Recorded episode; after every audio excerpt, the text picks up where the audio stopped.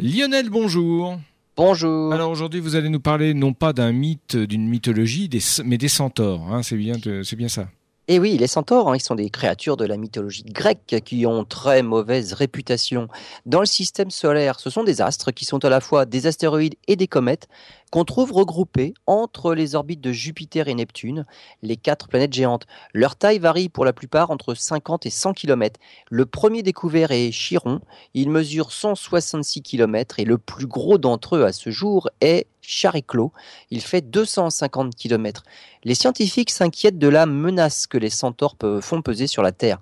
Leurs orbites sont particulièrement instables car ils croisent régulièrement celles des quatre planètes géantes. Des simulations montrent que certains peuvent être éjectés dans les régions les plus externes du système solaire, mais d'autres peuvent être propulsés vers l'intérieur et être amenés, eh ben, par exemple, à croiser l'orbite de la Terre. Avec leur taille, ils sont particulièrement dangereux.